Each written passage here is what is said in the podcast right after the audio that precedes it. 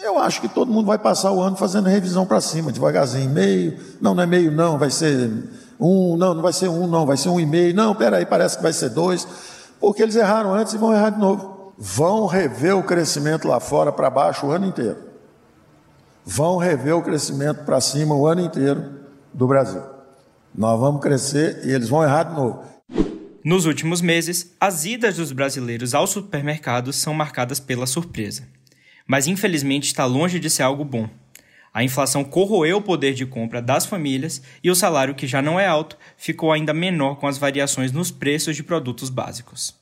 É, o que a gente tem, na verdade, é uma inflação bem disseminada, né? A gente tem altas em quase todos os grupos, mas a gente tem alguns pontos que estão é, até piores aqui em Salvador, na região metropolitana de Salvador, do que nos demais locais. Mas a gente tem outros itens que estão persistentemente também pressionando esse custo de vida principalmente os alimentos, né? E nos transportes, os combustíveis. Então, a gente tem é uma alta dos alimentos é, também importante aí nesse, nessa prévia de maio. É, e a gente tem a gasolina é, voltando a pressionar é, muito fortemente, puxando o grupo transporte para cima. Para se ter uma ideia do tamanho do problema, em março de 2022, o Brasil registrou a maior inflação para o mês desde o lançamento do Plano Real. Durante o período, os preços subiram 1,62%, depois de já terem subido 1% em fevereiro. Até então, o acumulado dos últimos 12 meses chegou a 11,3%, o maior valor desde outubro de 2013. Não está colocado nenhum fator, é, neste momento pelo menos, que possa nos dar alguma sinalização mais clara de melhora. Então, prever variação de preço é sempre muito difícil. Uhum. O que a gente, mas a gente de fato não tem é, nenhuma, nenhum fator que diga assim, ah, é, isso aqui sinaliza claramente é, uma redução né, no futuro. Por exemplo, a bandeira verde ela é um fator objetivo que sinalizou a mudança na energia. E aí ela não foi tão, tão intensa aqui por conta de outro, outro reajuste, reajuste que aconteceu localmente. Uhum. Mas a gente não tem, neste momento, nenhum fator como a bandeira verde, por exemplo, para é, é, é, dizer, nos dar aí uma sinalização de queda de preço. Na Bahia, este cenário não é diferente, pelo contrário.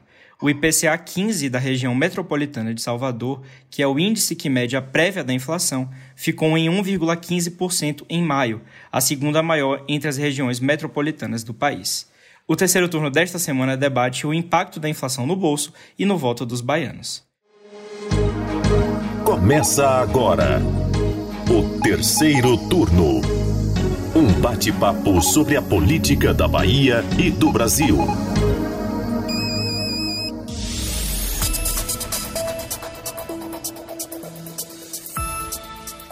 Eu sou Gabriel Lopes e comigo para a gravação do podcast de política do Bahia Notícias, os repórteres do site Lula Bonfim. Olá, turma.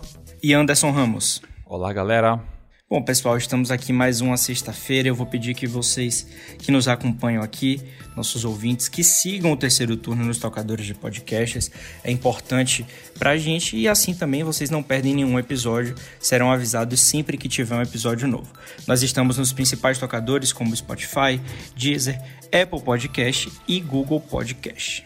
Meus queridos Anderson e Lula, estamos aqui hoje e vocês sabem bem, né? Quem é assalariado sabe dessa dificuldade que está sendo para se manter atualmente no Brasil, né? A impressão que dá é que o mês tem muito mais que 30 ou 31 dias, já que o dinheiro não dura nem a metade desse tempo na maioria das contas bancárias dos trabalhadores por aqui. Eu sou um deles, viu? Abri o jogo para vocês aqui, eu sou um deles. A situação tá difícil. Me inclua também nisso aí. É, pois é. Tá difícil demais. E com essa inflação cada vez maior, né, a dificuldade de manter as contas em dia e ter o básico para a sobrevivência ficou ainda mais difícil, né?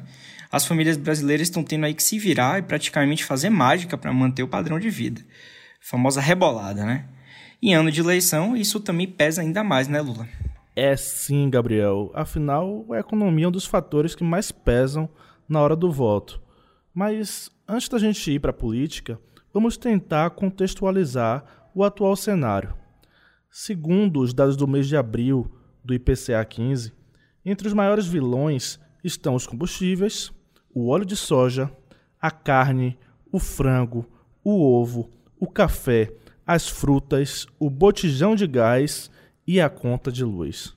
É um batalhão de vilão, né, velho? Rapaz, tá difícil para todo mundo. E se analisando o período de 12 meses, todos esses produtos tiveram um aumento superior a dois dígitos. Mas por que todos estes itens aumentaram tanto de preço? Quais os fatores que podem explicar esse encarecimento? É isso que nosso querido Anderson vai tentar explicar agora. Tentar mesmo, viu, Lula? Que o negócio é sério. É complicado. É... Então vamos aqui. É... Vou tentar fazer, trazer, né, condensar a visão de alguns especialistas sobre o assunto e tentar traçar um panorama para quem está ouvindo a gente. Segundo alguns economistas, são vários os fatores, tanto externos quanto internos, que convergiram para a gente chegar a esse resultado negativo. Os externos são os preços da commodities, a crise nos suprimentos e, mais recentemente, a guerra na Ucrânia. Já os fatores internos podemos destacar aqui a maior procura pelos bens do que a oferta e o gasto do governo com programas emergenciais por causa da pandemia. No caso do Brasil, ainda existe a crise hídrica, que resultou no aumento de energia. Isso tudo nos levou a uma posição de destaque negativo entre as maiores economias do mundo. Segundo um levantamento feito pelo site Poder 360, o Brasil tem a quarta maior inflação dos países que compõem o G20, o famoso grupo dos 20, das 20 economias mais potentes do mundo. Pois é, Anderson, a situação não é fácil. E você citou agora há pouco aí a guerra da Ucrânia, né? Que lá em março, né? A guerra da Ucrânia começou em fevereiro, né? No finalzinho ali de fevereiro, mas lá em março esse foi um grande fator para que o preço dos alimentos realmente disparasse. Né? Alguns produtos comuns aí da nossa mesa, macarrão, carne, foram afetados por esse clima de tensão entre a Rússia e a Ucrânia, sem falar na gasolina. Né? Por que isso? O barril de petróleo atingiu patamares que pareciam aí já ter ficado no passado, e isso afeta diretamente os custos do frete e da energia. Né? Nesse mês de março, agora de 2022, os preços mundiais dos alimentos chegaram a um nível que jamais havia sido registrado. Né? Esses números afetaram principalmente o comércio de cereais e de óleos vegetais, segundo divulgado aí pela Organização de Agricultura e Alimentos das Nações Unidas.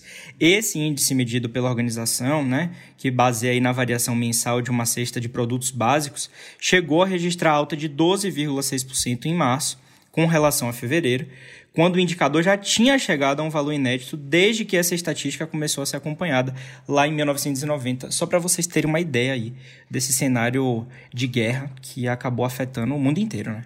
É, e além disso, é, aqui especificamente no Brasil, é, como a gente já falou aqui em relação à crise hídrica, nós tivemos um, um, uma, um fator interessante, é, especificamente na prévia da inflação de maio aqui na região metropolitana de Salvador, que foi é, a conta de luz, né? No caso, enquanto o governo federal baixou a, a bandeira, né, deu um desconto na conta de luz, a Coelba é, solicitou o aumento na, na conta de luz e esse aumento foi concedido pela, pela ANEEL, né, que é a agência reguladora do setor.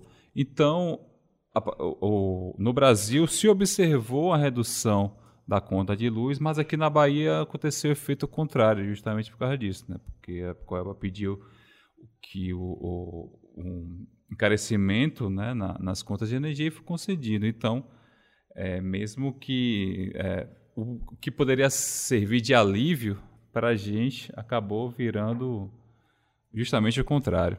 E aí vale citar, né? Tem uma CPI aberta, não em funcionamento, mas aberta na Assembleia Legislativa da Bahia sobre a Coelba, exatamente por essa disparidade, né? Entre o que ela cobra pelo serviço e o serviço oferecido é, é, à população da Bahia. E aí, mais uma vez, você vê um pedido de aumento é, é, do custo para o consumidor, né? E você não entrega nada de novo, nada melhor à população.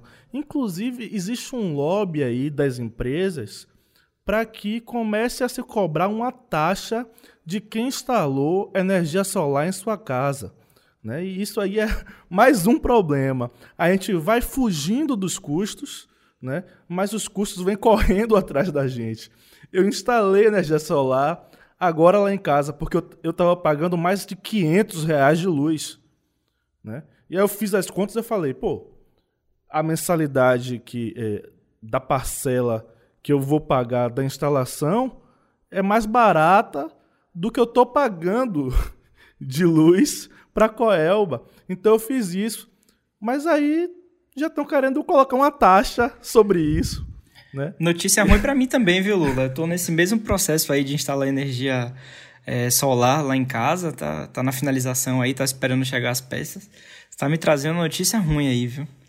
A gente vai, como você falou, vai fugindo desses custos e agora querem taxar também, cobrar uma taxa para quem tem instalado essa, essa alternativa aí, né? É triste. Não tá fácil, amigos. E aí a gente pode falar também é, de uma questão que está atingindo a população brasileira como um todo, né? É, o nosso padrão de vida está diminuindo, porque o custo está muito alto e a nossa renda não acompanha. Né? A inflação é, dos últimos 12 meses está acima de 11%. Qual reajuste que você tem de 11%? O governo do estado acabou de oferecer um reajuste, de dar um reajuste aos servidores públicos de 4%. Isso é muito abaixo do aumento dos custos na nossa vida. Muito abaixo. Né? Fora que o governo do estado passou anos sem dar qualquer reajuste. Né? E eu estou falando do governo do estado, mas isso vale para prefeituras, para o governo federal, sabe? Vale para empresas. Qual é a empresa que está dando 11% de reajuste? Para acompanhar a inflação. A verdade é que o trabalhador brasileiro está vendo o seu dinheiro perder valor, o seu trabalho perder valor. O seu trabalho já não paga as mesmas coisas. Isso é complicado demais. Rapaz, eu reparei esses dias indo no mercado. Claro, né? A primeira coisa que a gente se assusta é o preço, né? E eu acabei percebendo outra coisa que as empresas estão fazendo, que é manter o preço dos produtos, mas diminuir a quantidade desse produto. Eu me dei conta nisso com um pacote daquele biscoito creme cracker, que eu me surpreendi com o preço, estava quase cinco reais, só que a quantidade dele baixou, cara. Sei lá, os 20%. O peso é, total do produto diminuiu, mas o preço continua o mesmo. Estão é, mexendo então... até no creme crack do brasileiro, rapaz. Pois o que é, é isso? cara. Então você observa aí, né? O preço não diminui, mas a quantidade diminui. Então a gente continua pagando o preço ainda mais caro por conta da inflação. Pois é. E a nossa renda parada, tudo aumentando e nossa renda parada. E aí Salários estagnados. Dessa ladeira. Difícil. Às vezes me pergunto se estamos vivendo ou sobrevivendo, né? Se a gente está no dia a dia vivendo só para pagar contas, porque a situação está muito complicada. E é geral, viu? É geral. Muita gente que eu conheço aí tá passando por dificuldade, tá tendo né, que cortar várias coisas, porque tá difícil. Não, com certeza a galera da Neoenergia, que manda a energia, tá conseguindo manter o seu padrão de vida. Eu não tenho dúvidas disso. Com certeza. O terceiro turno continua em instantes. Permaneça com a gente. Já pensou em encontrar todas as informações que você precisa com credibilidade e ao alcance de um clique? Acesse www.bahianoticias.com.br. Tudo de mais importante que acontece em Salvador, na Bahia, no Brasil e no mundo, você encontra aqui. Estamos de volta aqui com nosso episódio de número 129 do terceiro turno. E, meus queridos, apesar de tantos produtos estarem com os preços inflacionados, os sucessivos aumentos dos combustíveis também têm chamado a atenção. A gente já falou disso um pouquinho na semana passada, ao longo de outros episódios. E entre abril de 2021 e abril de 2022, a gasolina teve alta de 30,12%. Já o óleo diesel subiu 52,53%, mais da metade do valor aplicado aí no período. E como todo castigo para pobre é pouco, né? Falando aí no popular, no início de maio, a Petrobras anunciou um reajuste de quase 10% no litro do diesel. Os valores da gasolina e do gás de cozinha não foram alterados, mas especialistas estão pessimistas e prevêem que um novo aumento não deve estar longe de acontecer. Então veja que o horizonte não há uma luz, como a gente está falando aqui de energia, também não há uma luz no final do túnel. O, o, o cenário é nebuloso, né? E como não podia deixar de ser, o problema tinha que ser colocado na conta de alguém. Não demorou para o presidente Jair Bolsonaro sofreu uma enxurrada de críticas e cobranças por mudanças na política de preços da Petrobras, né, nesse caso dos combustíveis, que atrela o valor do barril do petróleo ao mercado internacional, ou seja, em dólar. Sabemos aí como é que vai, né? O valor do dólar também. E, ao invés disso, Bolsonaro preferiu trocar o comando da empresa, né, da Petrobras. Após apenas 40 dias na presidência da Petrobras, José Mauro Ferreira Coelho foi demitido do cargo nesta semana e para o seu lugar foi indicado Caio, Mora... Caio Mário Paz de Andrade. Vale lembrar também que Coelho foi o terceiro presidente da Petrobras no atual governo Bolsonaro. Os dois anteriores foram Roberto Castelo Branco e Joaquim Silva e Luna. Pois é, Gabriel. E apesar do cenário nacional estar bastante tumultuado é, com o que acontece na Petrobras, a Bahia também tem seus perrengues para resolver aqui, internos, locais. A questão é que aqui no estado temos desde novembro do ano passado uma refinaria privada, uma política própria de preços. A Selen controla a refinaria de Mataripe, a antiga Landulfo Alves. E só neste ano é, reajustou oito vezes o preço dos combustíveis. Né? O último aumento, até o momento desta gravação, aconteceu no início de maio. Veja bem, a gente está gravando esse episódio agora na quarta-feira, para ele sair na sexta-feira. A gente considera a possibilidade de que nesse período aumente de novo, porque isso tem se tornado uma frequência. Né? Isso acontece com muita frequência. E aí, uma outra questão que ainda ajuda a entornar um pouco mais o caldo aqui no Estado é a discussão sobre o ICMS. Né? O tributo tem sido alvo de muito debate na política baiana. A oposição ao governador Rui Costa cobra que o gestor reduza a alíquota, já que, segundo eles, a Bahia é o estado que mais arrecada com o valor de referência do produto. E, e aí a gente precisa é, buscar os dados, né? É, é, eu, eu fui atrás de, de, eu fui atrás desses dados junto à Secretaria da Fazenda e aí você vê eh, um crescimento assim basicamente regular do valor nominal de arrecadação com, com o ICMS no estado. É, no ano passado foram 7 bilhões 220 milhões de reais, né? Uma arrecadação enorme, quase 2 bilhões acima de 2020. Né?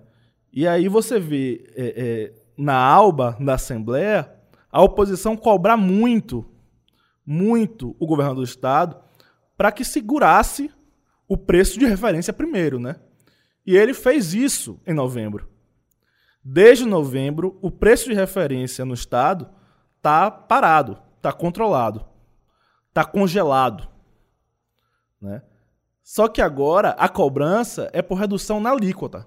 Eu cheguei a conversar recentemente com o CEO da Abaeté Linhas Aéreas, né, o peruano Hector Amada, e ele estava falando que a cobrança do ICMS sobre o diesel é, é, para aviação né, era de 15% na Bahia.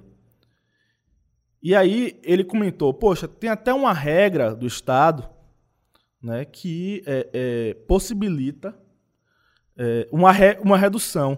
Mas nenhuma empresa pequena, regional, de aviação tem condições de cumprir esses parâmetros que o governo do estado estabelece para uma cobrança menor do ICMS. E aí, cara, é, é, é, a mesma coisa que nada, né? É a mesma coisa que nada. Então tem uma pressão muito grande. E aí Anderson vai falar mais um pouco agora que tem uma cobrança também da prefeitura, né? A prefeitura tem cobrado bastante o governo do estado quanto a essa questão do ICMS. É isso, Lula. É, como a gente já comentou aqui no episódio passado, o prefeito Bruno Reis vem cobrando né, da gestão estadual uma redução na alíquota do imposto para poder minimizar os impactos dos sucessivos aumentos do valor do óleo diesel. Segundo o gestor soteropolitano, sem esse esforço por parte do Estado, fica difícil segurar a atual tarifa de ônibus em Salvador. Sendo assim, esse seria um fator a mais para que um reajuste fique ainda mais próximo. Vale lembrar aí né, que o prefeito Bruno Reis ele condicionou a aprovação de um projeto lá na Câmara dos Deputados é, que garante a, gratuidade para idosos e o, o, o subsídio de, de 5 bilhões para municípios. É, ele condicionou a aprovação desse projeto a, ao não reajuste da tarifa, né? Só que, assim, ele deu prazo até o fim desse mês de maio, né? A gente já está chegando ao final do mês e é, semana que vem já é junho e foi a data limite que ele deu, né? A gente está chegando até lá e a gente está aí esperando para ver o que, é que vai acontecer, se de fato vai, é, vai acontecer esse reajuste ou não. Pelo que ele falou, é já a partir de 1 de junho, né? Ele disse que custearia aí em maio. Então eu pergunto para vocês, estão preparados para pagar mais caro na passagem a partir da semana que vem já, quando virar o um mês? Eu não estou pronto porque o meu salário não aumentou. E não é um reajuste qualquer, né? São 50 centavos na tarifa. Pesado. No fim do mês, 50 centavos faz muito dinheiro. São quase 5 reais uma tarifa. Quase 5 conto a passagem. Não vai ser fácil, não. Muito complicado. Assim, é curioso porque é, é, normalmente ano, ano eleitoral especialmente quando o político está buscando uma, uma reeleição, ele fica mais mão aberta, né? Só que percebam que Bolsonaro não está falando que ele vai dar esse, esse, esse subsídio. Ele não está comprometido com isso, como ele está com outras coisas, né? Que ele, ele fala muito do Auxílio Brasil, ele quer, quer dar reajuste aos, aos, aos servidores públicos, porque é ano eleitoral. Só que só que a questão do transporte público não impacta eleitoralmente nele. Impacta diretamente nos prefeitos. Então são os prefeitos que estão correndo atrás. E o governo federal não está fazendo muita força para resolver esse problema.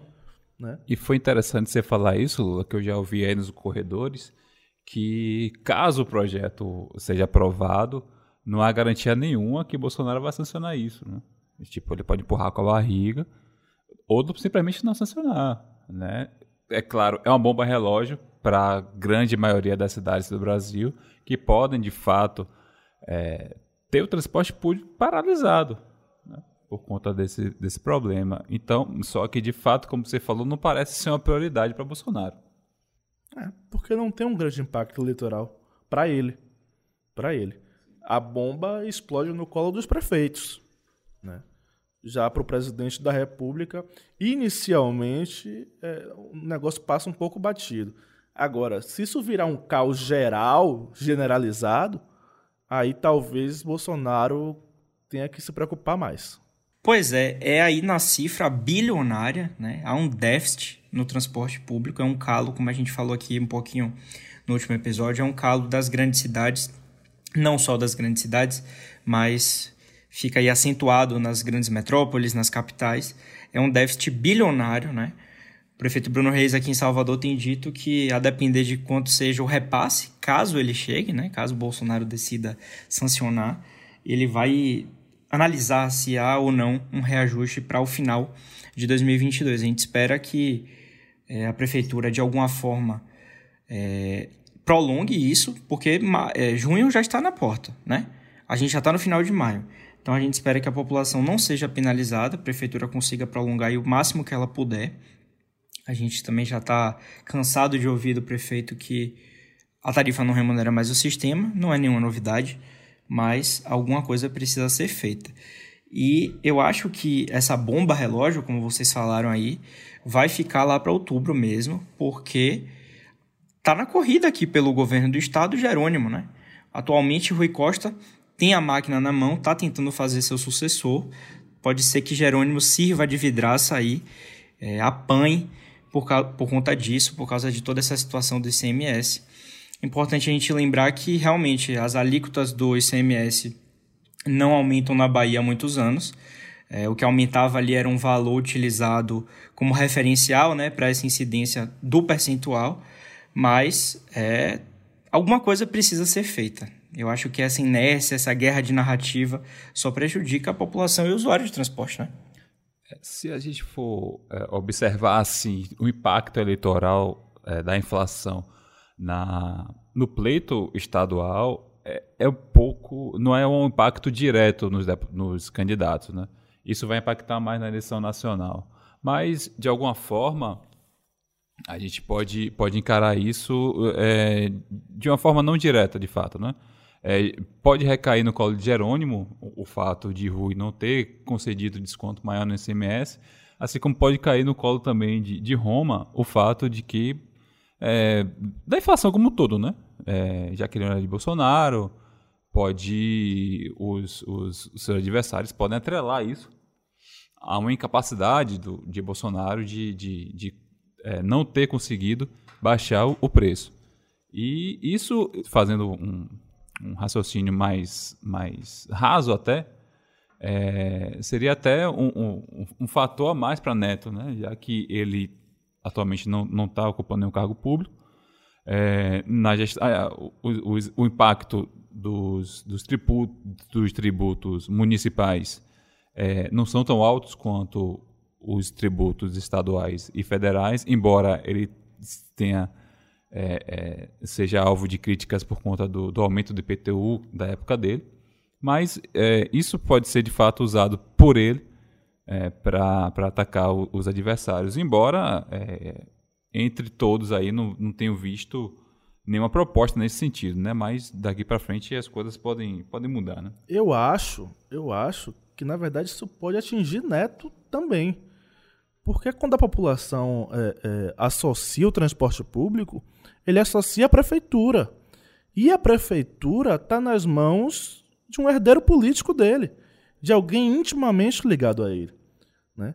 Então, se o transporte público, de alguma forma, ou, ou a passagem aumenta muito, ou ele entra em colapso, isso atinge a popularidade da prefeitura.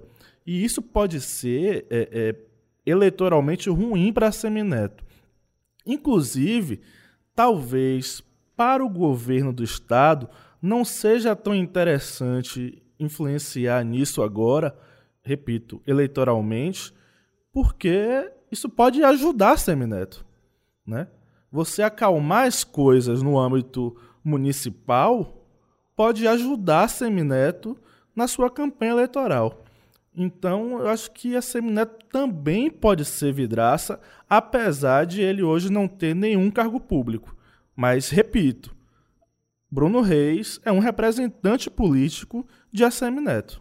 E a gente não pode esquecer, Lula, você bem pontuou aí, que essas movimentações no transporte de Salvador começaram lá na gestão de ACM Neto a partir ali de 2014, 2013, a gente já teve uma movimentação também, a gente até falou melhor disso no episódio passado. Então, de fato, pode recair aí sobre ele essa questão. Anderson estava falando também de João Roma, né? É, eu lembrei aqui de um ponto, já que você falou aí dessas, dessa questão é, das propostas dos candidatos aí para minimizar talvez a inflação.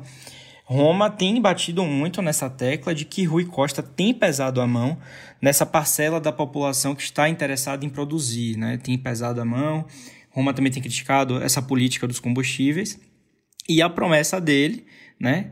É, ele tem defendido uma desoneração do setor produtivo aí como principal ponto de sua campanha até outubro, né?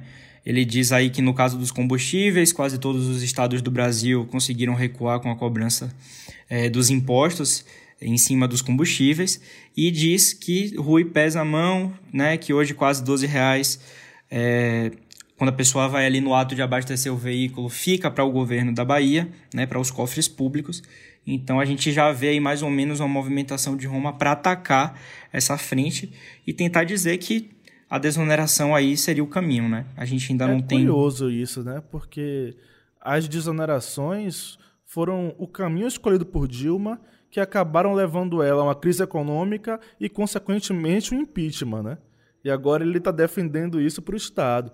A gente tem uma tradição muito ruim no Brasil de que quando a gente dá margem é, é, é, através de, de desonerações ao setor produtivo, ele acaba transformando isso em lucro e não mais investimento. Né? E isso é muito, isso é muito complicado para a economia brasileira. Então, eu acho que a gente precisa pensar as coisas com calma e, e não achar que as coisas têm uma solução fácil, rápida, basta desonerar que as coisas vão andar. Não sei se é assim. É uma decisão de abrir mão de parte da receita arrecadada pelo Estado, né? Quando se fala em desoneração. Tem esse detalhe. E nada garante que os preços vão baixar, né? Mesmo que a, a, a alíquota é, tenha desconto ou fique congelada, né? Uma, o que Rui até volta e meia fala em algumas pautas que a gente vai é que o governo do estado deixa de arrecadar, mas o empresário é, pode aumentar a margem de lucro dele. Não pois tem é. nada que garanta que ele vai baixar o preço. Né? Pois é, você cria um problema fiscal, né, que é o Estado perdendo a arrecadação e tendo dificuldade de se pagar, né, para não ter nenhuma garantia econômica depois. É que o preço vai baixar, não tem garantia que o preço vai baixar. Né? Vai depender do empresário. Exatamente. Pois bem, meus queridos, a gente vai fechando aqui mais uma discussão sobre toda essa questão tem impactado tanto nos nossos bolsos, nos bolsos de vários brasileiros. E a gente segue atento aqui aos desdobramentos, novidades sobre ICMS, sobre preço de combustíveis, subsídio para o transporte público e, claro, a gente traz aqui toda semana o terceiro turno quentinho e mastigado aqui para os nossos ouvintes. Se você quiser saber ainda mais sobre tudo que acontece na política da Bahia, basta acessar o baianoticias.com.br que toda uma equipe trabalha para informar a população baiana. Eu vou me despedindo por aqui. Até a próxima semana, meus colegas de bancada Anderson e Lula. E na edição Paulo Vitor Nadal. A gente se encontra na próxima sexta-feira. Valeu! Obrigado, Gabriel. Obrigado, Anderson. Obrigado, Paulinho. Até a próxima semana, gente. Obrigado, galera, por ter acompanhado mais um episódio. Até a próxima semana. E você, ouvinte, como é que está impactando aí no seu bolso esses frequentes aumentos de combustível e inflação aí, hein? Aqui no terceiro turno nós valorizamos muito a sua opinião, então fique à vontade para usar aqui uh, as redes sociais do Bahia Notícias para enviar seu comentário, sua crítica, sempre usando a hashtag terceiro turno BN. O programa é gravado da redação do Bahia Notícias e conta com a apresentação dos repórteres Gabriel Lopes, Lula Bonfim e Anderson Ramos. No início deste episódio, você ouviu as vozes do ministro da Economia Paulo Guedes e da supervisora do IBGE na Bahia, Mariana Viveiros. Os áudios utilizados são do YouTube e do Bahia Notícias. A edição de som é de Paulo Vitor Nadal e o roteiro de Anderson Ramos. Você ouviu o terceiro turno, o seu podcast semanal sobre a política da Bahia e do Brasil.